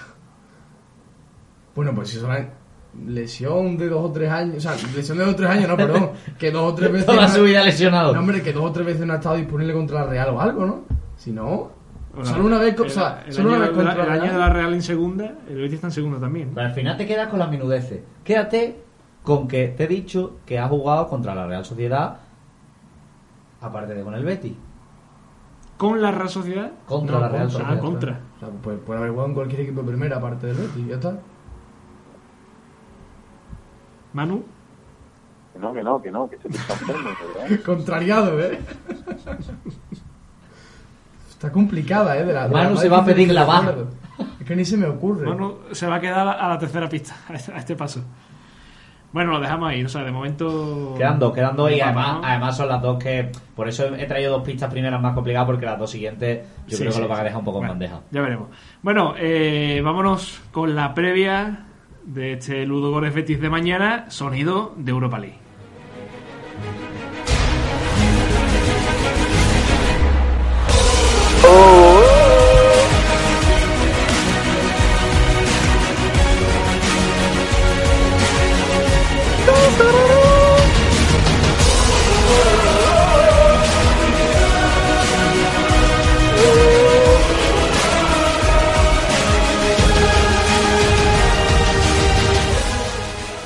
Un Ludogores que llega a este partido segundo en la este, fase de grupo con 7 puntos, que son 3 menos que el Betis, 3 más que la Roma, o sea que el Betis se va a jugar ahí, ahí, eh, ser primero de grupo con este equipo mañana. Ya sabemos que con el empate le sirve matemáticamente para ser eh, primeros de grupo. Ya ha dicho Pellegrini que de ir a empatar Nanay.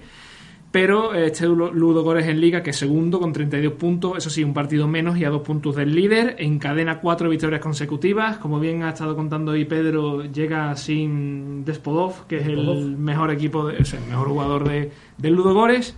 Eh, Manu, empiezo contigo, que, que estás al otro lado. Mm, ¿Qué sensaciones te da este partido? A mí, la verdad, me huele un poquito a.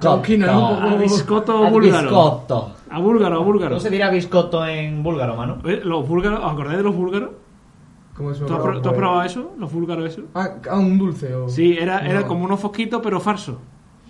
¿Poquito Pues falso qué, eh? Sí, es- Un fosquito pero falso. claro, era, era como los fosquitos pero así más alargadito, de chocolate también y por dentro con, con bizcochito y cosas, pero era de, a lo mejor de la marca Día. Yo es que desde que Manu trajo el dulce de su pueblo ya no he vuelto a tomar dulce. Me quedé traumatizado. Y se, y ¿Y se eso llamaba, cuándo lo ha traído? se llamaba ¿Contaba? búlgaro. ¿Cómo, ¿Cómo se llamaba Manu?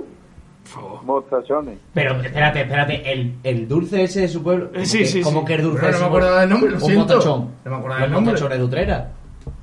Y No cuando, y- oye, no, pero esto, y ha hecho una pregunta seria. O sea, a mí lo- ahora mismo el partido de Ludo Goreb no me importa tanto. ¿Cuándo has traído tus motachones que no estaba yo aquí? y se parte. Claro, claro, después tú quieres que yo no sea malo con las pistas del te acuerdas de, pero tú traes motachones el día que yo no vengo. No, pues, pues, no me claro, acuerdo. Yo, claro. sé- yo solo sé que acabé engoñipado. Estaréis en Madrid o algo de eso. Pues seguramente. Pues ven, ¿qué quiere que te diga? Bueno, Manu, ¿qué, ¿qué te parece este partido? Hombre, yo creo que es un partido que el Betis debe ganar a pesar de la, de la baja que hay, porque para mí son importantes, sobre todo en el centro del campo y en la media punta, que es donde va a tener un poquito más la, la papeleta. No he visto todavía el vídeo de Pedro, pero yo creo que Luis Enrique, Joaquín y Rodri, que retrase a Canales, yo creo que va a ser un poquito por donde va a tirar Pellegrini para tener la pelota el mayor tiempo posible y que en las transiciones rápidas, que es cuando más sufrió en el partido de ida, pues, pues haya las menos posibles, creo yo. Muchas rotaciones mañana, Pedro, en el 11 de Pellegrini. Bueno, contando con las bajas... eh, Que- no son pocas. Algunas, claro, algunas son rotaciones y otras directamente es lo único que tiene. Yo, bueno, por plantear mi 11, Bravo seguro, eh, rival con esa ley no escrita de haber estado en rueda de prensa también. Tampoco hay otro. Creo, claro, básicamente. Creo que va a estar Pechela. Creo que, creo que no va a tirar de Edgar con Víctor. Luego, aparte, entre Víctor y Edgar, pues no sé, cualquier cosa, la verdad. el, no, el que juegue mañana no juega. Básicamente. No, no hay, no hay muchas circunstancias para pensar uno u otro. ¿Quién? Listo. Yo también he puesto Yo, Víctor. yo también creo que sería Víctor. Miranda inamovible en este tipo de partidos. Y luego ahora el debate más interesante. eh, Guido Paul o Paul Canales. Sí, porque recuerdo, no sé si lo hemos dicho que William Carballo es baja. William Carballo es baja por paternidad. Por paternidad por su segundo hijo. creo Sí, que es. segundo. Y guardado por acumulación Es que de, de amarillas. Todo va a depender de donde quiera dar el descanso Pellegrini. Si lo quiere dar en la media punta, va a meter a Guido con Paul. Si lo quiere dar en el pivote, va a meter a Canales atrás. Es también eh, interesante que, a ver, Gua- esa, perdón, Canales viene de no jugar contra el Atlético y claro, Rodri Luis Enrique vienen de comerse un montón de partidos. Bueno, tampoco Poco le pasa nada, ¿eh? Que tiene, Bueno, no les pasa nada hasta que se lesione y A ya mí llevan lo que tienen menos 20, todavía. que tienen 20 años. A mí lo que más me hace No pensar. físicamente. A mí lo que más me hace pensar en, en el doble pivote es eh, la ausencia de Canales el otro día contra el Atlético de Madrid, o sea, que viene fresco, que viene de, de no haber jugado ningún minuto, que, me- que es lo que me lleva a, a situarlo a lo mejor en el doble pivote, a Canales. Por el hecho de que es una posición que le va a exigir, que, que, que va a necesitar pues de un futbolista que corra mucho, que se fonde. defensivamente puede sufrir, ¿eh? Porque el Ludogorets, el, el- la mejor arma que tiene son los contragolpes, las transiciones y ahí Por se eso puede mismo un futbolista que, que tenga que tenga todavía energía, mucha energía en las piernas para ese ida y vuelta que te pueda someter el equipo. Sí, pero a ver, a fin de cuentas elegir entre que descanse Guido o que descanse Rodrigo Luis Enrique. Porque si mete a Canales en, en el doble pivote para que descanse Guido, sacrifica a jugar, digamos, a Rodrigo Luis Enrique, que vienen teniendo una cantidad de minutos. Bueno, imagino que físicamente estarán bien para ello. Me da a mí que es más una cuestión física de minutos y de rotaciones De lo que del partido en sí. Hombre, si tuviera que elegir entre Guido y Polo o, o Polo y Canales, yo al menos me quedo con la de Guido y Paul, porque creo que defensivamente le da ese puntito de solidez que diré que mañana va a necesitar, ese puntito de competitividad. Y bueno, Yo, también tiene su sentido Paul Canales. yo, no, desca- que- yo no descarto por canales. ¿eh? No, yo tampoco lo descarto. Porque, Las dos opciones tienen sí, porque además a Pellegrini está demostrando en esta Europa League que no le importa quitar a Paul en el minuto 60 y meter a Guido Sí. para apuntar un poquito a la cosa y sobre todo es que mm, Guido Paul quien saca la pelota ahí. Ya. También se, se le puede Sin complicar. tener el- un enlace que sea, o sea, que sí que puede jugar- acabar jugando Rodri en la media punta, pero no es ni Fekir ni Canales. No, pero es que, Bueno, pero es si que de todas juega- formas pero sí, si sí. juega Guido Paul, cuento con Canales en la media punta. Claro, ¿eh? pero si juega Guido Paul y por delante Canales, para eso pon Paul Canales. Y pones a Joaquín en la media punta, que va a jugar seguro. Ya, la cosa es que no sé cómo estarán Rodrigo y Luis Enrique físicamente. Pero vamos a ver, es que. ¿Y tiene no crees 20 que uno de los dos, estando ya Fekir, Estando Fekir para la estando, próxima, estando Fekir ya Ya. para la Real Sociedad, uno de los dos va a rotar? Sí, me habéis convencido. Juan Cruz convencido. puede jugar el, El domingo. el domingo. Porque no lo sé, pero para la Real Sociedad, William Carballo debería sí, sí. estar disponible. Sí, claro, Entonces sería más que lógico ver Guido Carballo, Fekir. Canales y ya o Rodrigo y Luis Enrique. Exactamente. Tiene, tiene su sentido. Yo, sobre todo, más allá de lo táctico. Y pensando también y tal, más allá en el que Helsinki sí que va a haber rotaciones claro. extremas, que podemos ver incluso a Juan Cruz titular, o sea que ahí sí que va No, porque rotaciones. No, porque no está ahí. escrito. Ah, no, es verdad, es verdad, es verdad, es verdad. es verdad. Pero bueno, sí, chavales de la cantera y demás. rotaciones extremas. Que a mí sobre el partido de mañana, más allá de, bueno, Paul Canales, Guido Paul, creo que tampoco es especialmente trascendente, eh, yo me quedo con, con el tema mental. O sea, aquella es una ciudad dejada de la mano de Cristo. Razgra, Una ciudad que, si no me equivoco, es industrial. O sea, ahí hay fábricas y un ambiente bastante raro, un O sea césped que complicado. Hay un estadio ahí de, de milagro, ¿no? Sí, un estadio difícil, Se un, les cayó.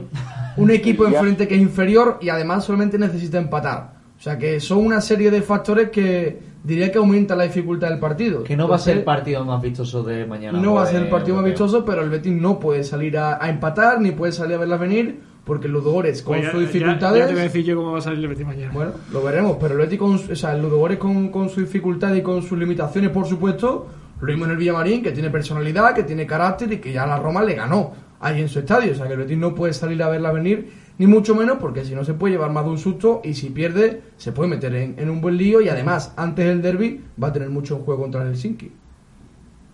Claro, sí que ese es el tema. Y luego, aparte, también el viaje, que también pesan las piernas de los futbolistas. Vas a ir a, a Bulgaria, tienes que volver y luego o hace estás un día en Sevilla para volver a viajar a San Sebastián Sí. o es que directamente te vas para allá. Es que el tema de la carga en las piernas con los viajes y eso también es un aspecto que, que hay que ver eh, y que hay que tener muy en cuenta.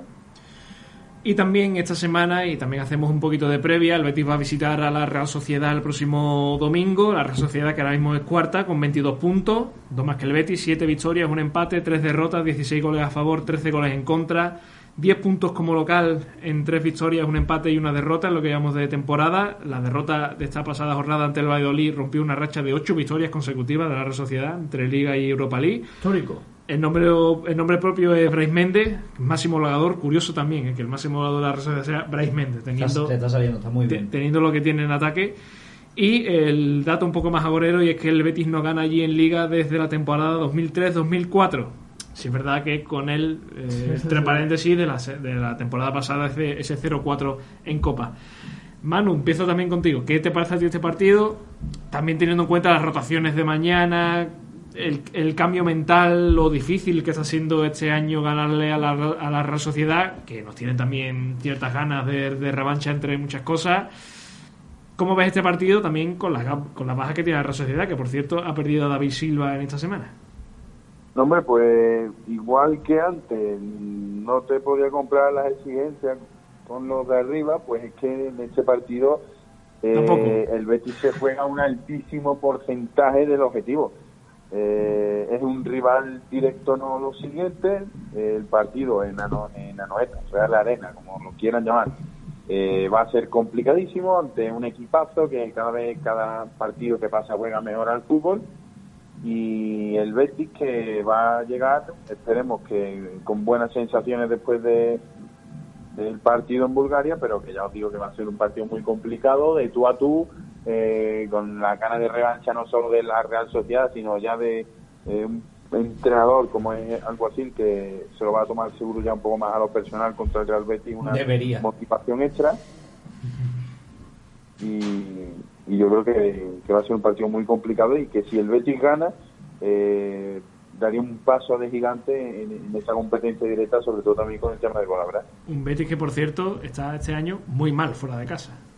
Está muy mal fuera de casa, pero bueno, si antes En Liga. Sí, claro. Antes hablábamos de, de los números de Pellegrini contra los grandes, contra la Real es prácticamente lo contrario, porque solamente ha perdido aquel día famoso del agarrón a Sanabria, aquel 0-3, y desde entonces pues ha puntuado siempre, incluso ha llegado a ganar. De hecho hay un partido en la noeta en el que ha perdido 2 a 0 y un poco de la nada acaba Sí, sí, sí. remontando y empatando a 2 con aquella De- de la- equipación morada. De la nada o de Joaquín. O de aquí, bueno, claro, por supuesto, está el partido muerto y de repente apareció eh, el capitán. Un rival como yo que se le da muy bien al Betis, que el año pasado además sacó un punto muy importante allí, ese, ese Viernes Santo compitiendo bastante bien y mostrándose muy sólido defensivamente. Sí que va a necesitar una, una gran versión porque, por supuesto, como ha dicho Manu, es un equipazo de los mejores a día de hoy de, de la liga. Y ahí tiene un, un desafío importante ya con Fekir, con Canales, con Carballo, Guido, el Panda, el Moreno. Vamos a volver a ver por fin, o eso parece, a, a los más titulares, a los mejores del equipo, para que engañarnos. Y ahí es donde deben dar un, un pasito al frente, como ya hicieron el año pasado. ¿Os preocupa este partido? La liga es muy larga. No es preocupar, pero sí es verdad que con una distancia abierta los puntos pesan. Eh. Y el la gol liga- verás también. La liga, también. la liga es larga, eh, la liga es muy larga, pero los goles pesan y sobre todo el gol- Por eso también, hablando con la vera, y lo, lo meto pero lo saco, el Atlético de Madrid, que no te metiera un tercer gol cuando el Betis ya estaba volcado es importante. El quedar 1-2, eso es bastante importante. Y por eso mío contra la Real Sociedad va a ser importante, al final está yendo a Noeta, un campo en el que está jugando muy bien, que ahí sí son tipo, son partidos en los que es un rival directo al que le puedes ganar, pero siempre será mejor empatar que, que salir perdiendo a la noeta, sobre todo por teniendo en cuenta la eso, la racha que tienen ellos de local y la racha que tenemos nosotros como, como visitante. Es un partido que va a ser muy competido, en el que yo también coincido que, que Imanol Alguacil tarde o temprano se va a tener que llevar los enfrentamientos al Real Betis a lo personal, porque, porque ya sea en Liga o en Copa, el Betis los acaba llevando casi todo y que los dos van a llegar con baja. Eh, porque nosotros todavía no tenemos a Juanmi, esperemos, Luis Felipe es el, el último en caer, esperemos que no haya ninguna más por el camino y después ellos, mm, aparte de los delanteros que llevan toda la, toda la temporada fuera, pues también tienen el tema de ahora de Silva y que aunque van a faltar jugadores importantes, yo creo que los, los más titulares o casi todos los más titulares van a, van a estar ahí, sobre todo teniendo en cuenta que la Real ahora mismo en Europa no sé cómo estaba, si... Tiene que visitar Está- está Chipre. clasificado ya. Tiene que visitar Pero el la Real es de lo- eh, la Real ya está clasificada. Sí. Se juega el primer puesto con el United. Claro, o sea, es decir, los dos equipos se juegan el primer puesto mañana jueves, es decir, que llegan al fin de semana limpios de cara al, al jueves. O sea que si los dos hacen los deberes ahora en, entre semana, salen, van a salir con todo en liga porque el próximo partido el jueves, que sería la última jornada europea, no tendrían nada que jugarse ni Real Sociedad ni Real Betis ya como, De como hecho, la Real mañana necesita necesita ganar en, en Chipre contra el Omonia El Nicosia. Si no va a ser fácil. No va a ser fácil, porque aquella visita siempre son, no sé, de de una forma u otra siempre te complican la vida. Y imagino además que, claro, el se jugaría de no ganar mañana, se vuelve al primer puesto con el United. Al United le costó mucho ganar en Chipre. Sí. Mm, hizo con una exhibición de Rafford y de Martial y desde luego el partido del Omonia en, en el Old Trafford, que me tocó narrarlo a mí, por cierto, mm, me lo tuve que tragar, marcó el United en el último minuto, pero después de que el Omonia defendiese 94 minutos, una y otra y otra y otra del United. Así que es un equipo que en defensa puede, puede plantarle cara a Real Sociedad. Por cierto, nos dice a través del chat de Twitch de CI Betis, eh, Juanmi es chiquito, pero un gran matón, lo echo mucho de menos. Como van a echar de menos a Juanmi, es que ya no solamente a él como persona que se le echa de menos, sino que sus goles, que el Betis Y el está- fútbol. Está, acusando mucho los goles que, que siempre marca Juanmi y sobre todo alguien más de refresco en esa banda para que el pobre Rodri descanse. Un Y Juanmi lo- que ya se ha y lo que aporta en defensa. Sí. Más a la cuestión, ya no solo el futbolista que pierdes, sino también el revulsivo que pierdes por Claro, cada titular. Claro, claro. Oye, eh, antes de irnos muy rápido, eh, queda una semanita y pico para el primer derbi de la temporada. Eh, os quiero preguntar, eh, Manu, para hacer un primer acercamiento a- al derby, No me, no me vas a pillar. ¿cómo, cómo- cómo están las sensaciones de aquí a una semanita y no, pico? que no, que no, tú ya sabes lo que yo pienso. No me Manu solo pillar. quiere pistas. Ahora Vale, mismo vale. Manu solo quiere pistas, ¿no? Es verdad, quedan dos pistas, ¿no? Sí. Sí. Sí, dame pizza. Dame, dame. Bueno, va- va- vamos a terminar con esto y ahora si quiere que nos dé Pablo las dos pistas del tiro. ¿Cómo ves el derby, Pe- Pedro, de aquí en la lejanía todavía? Pues, sinceramente, en la mano del Betis está ganarlo.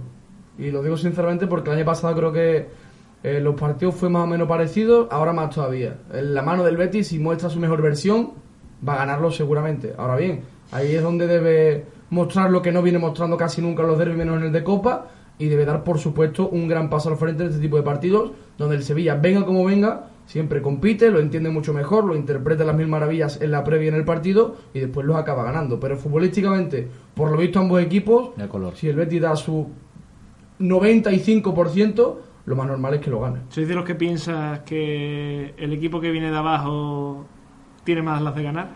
No, Sí. yo Sí. no lo pienso. Eh. No, pero. O sea, ti- ti- tiene más que ganar. ti- Tiene más que ganar, sí. Y menos que perder. No, no, tiene, tiene las de ganar, digamos. con- Ah, que- no, no, no. no, porque- Que, que- que el Betis estando, por ejemplo, bueno, que en este caso el Betis estando ahí pelando la Champions diga, "Uf, como nos gane, como, Eso es, no, encima que- perdamos el que derbi". tiene más que perder en el sentido de que al final el Sevilla son viene en mala dinámica, de Sí. liga le está costando, está en los puestos de abajo, al final tienen más que ganar porque Mm. les ayuda a salir del pozo. El Sevilla al final aspira a acercarse a Europa lo máximo posible, le recorta tres puntos a un equipo que está arriba, al final tiene más que ganar el Sevilla. Pero que sea más favorito o que tenga más. No, porque ha demostrado ser peor equipo. Exactamente. Simple y llanamente. ¿Quién es, el quién es el favorito de aquí a una semana y pico? Yo creo que es peor, pero el Betis es claro favorito. Aunque sea peor para el propio Betis. por dinámica, por resultados, por juego, por futbolistas, por plantilla, ahora mismo, por todo eso. Yo creo que. Y creo que estaremos todos de acuerdo, ¿eh? Sevillistas Y que por hablar tanto, pues lo más probable que, que pase, porque perdamos. No, no, pero hay que ser realista, pero- que después puede venir el Sevilla 0-2 en el Villamarín, por supuesto, Por claro. Y darle un baño al Betis, sí. Que a priori no debería ser así por lo que han mostrado los equipos, también. No sé qué iba a decir Manu. No, que la están formando, gente.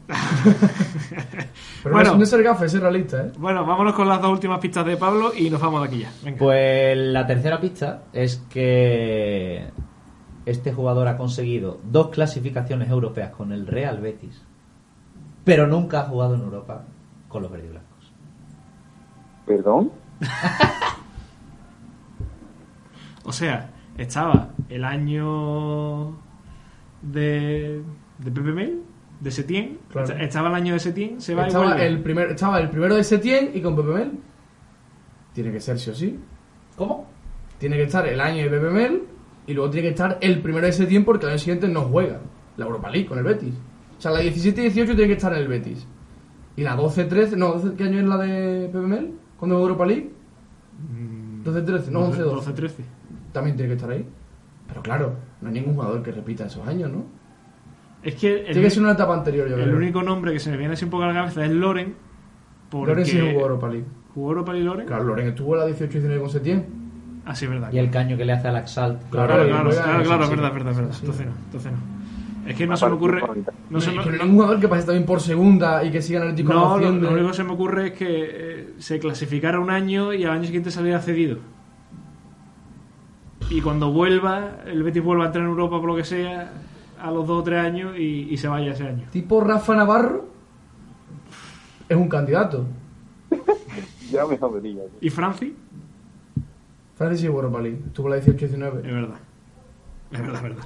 Pues Rafa Navarro no está mal tirada, ¿no? Rafa Navarro. pero, pero, o sea que. No está mal el, la- la- ¿Y, y cómo lo secunda? O sea, ¿cómo unes tú Rafa Navarro con los datos que hemos dado? Bueno. Por ahora, ahora para la cuarta pista repetiré la. Él estuvo en la dámela. 17-18 con Setién y él no jugó Europa League el año siguiente. Y él sí jugó la ¿Y, 17-18. y cuándo vuelve Rafa Navarro a clasificarse por Europa? Digo que si la 11-13 estaba o no estaba, no lo sé. No, yo creo que no. No, No, no, no. ¿Qué tal? Son muchos años, tío, de diferencia. Es que lo único que se me ocurre así jugadores que hayan salido cedidos hace poco. Sanabria no, Sanabria juega. Ah, sí, juega, claro.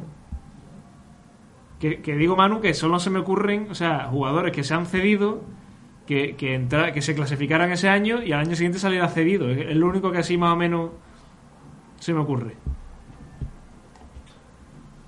Qué barbaridad. A ver, te- tenemos de nuevo la voz que nos habla desde otro lado. No sé, es un triple. No sé si ha llegado a jugar un partido en Europa con el Betis, Víctor Camarasa, porque ha estado lesionado. ¡Uh! ¿Has dado el pelotazo?